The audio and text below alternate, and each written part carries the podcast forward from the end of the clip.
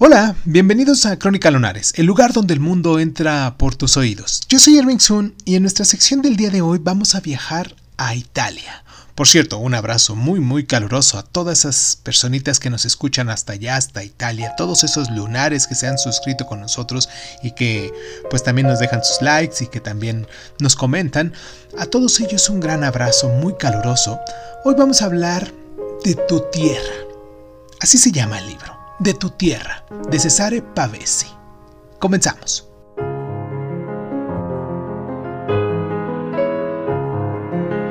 De tu tierra es una novela fuertemente influida por la naturaleza. El calor opresivo que se rompe con grandes tormentas, un sol abrasador que contrasta con la fantasmagórica luz de esa luna redonda en las colinas angostadas por el sol en el norte de Italia, hay una sensación de la propia Italia, del mismo país. Es una realidad estable, eterna y natural dentro de un mundo oscilante de peligro, pasión y muerte, si lo tuviéramos que imaginar de algún modo. Pavese empieza su historia al día siguiente en el que Talino y Berto fueron liberados de una prisión fascista Talino convence a Berto para que lo acompañe a su casa en una granja en el campo para que se dediquen a la cosecha, y en la granja Berto descubre un mundo completamente ajeno a su Turín natal, un lugar donde la moralidad es confusa y nada es lo que parece.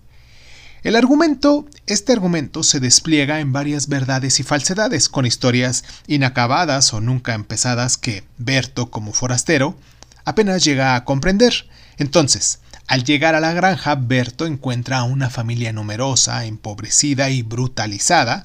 Sin embargo, se siente rápidamente atraído por Gisela, una de las cuatro hermanas de Talino. Tienen aquí una breve aventura con Berto, pero está empezando a sospechar la verdad de la relación entre Gisela y Talino cuando la tragedia golpea salvaje y, por qué no decirlo, brutalmente. Pavese se movía en círculos antifascistas, pero también se sintió desgarrado entre sus deseos de unirse a la lucha y a su incapacidad de hacerlo. Sus escritos nos expresan este conflicto interior. Celebrada después de la guerra como modelo del pensamiento antifascista, esta novela, esta obra, ha sido considerada una brillante descripción de la humanidad en tiempos de dificultades. ¿Ya la has leído?